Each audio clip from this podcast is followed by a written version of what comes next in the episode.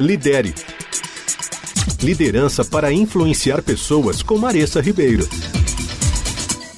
Na última coluna, a gente começou a falar sobre planejar a sua influência para 2020, acreditando que liderança é influência. Então, continuando nessa reflexão e nesse planejamento, hoje eu quero provocar você a pensar na sua influência de forma um pouco mais direta, direcionada às pessoas. Então, pense quais são as pessoas com as quais você mais se relacionou em 2019 e que continuará se relacionando. Pode ser um amigo, um filho, marido, esposa, um líder, membros da sua equipe, um sobrinho, avós, netos, colegas de trabalho, professores, alunos, no meu caso, vocês ouvintes que acompanham essa coluna. Enfim, pessoas sobre as quais você exerce alguma influência ou pelas quais você foi influenciado.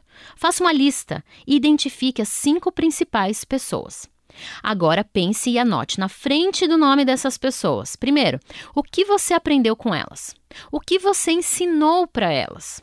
Quais foram as alegrias e dificuldades que vocês viveram juntos? Quais as contribuições dessa pessoa na sua vida e que impacto você também gerou na vida delas?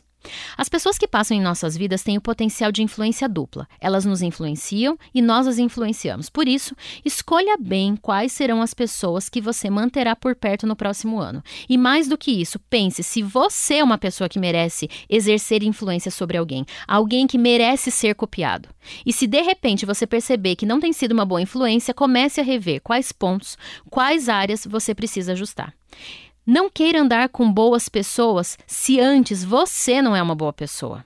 Você pode mudar sua realidade e a sua influência em 2020. Comece agora mesmo. Como eu falei na última coluna, pense grande, mas comece pequeno. Pequenas atitudes, pequenas gentilezas, amor e boa influência. Lidere. Liderança para influenciar pessoas com Maressa Ribeiro.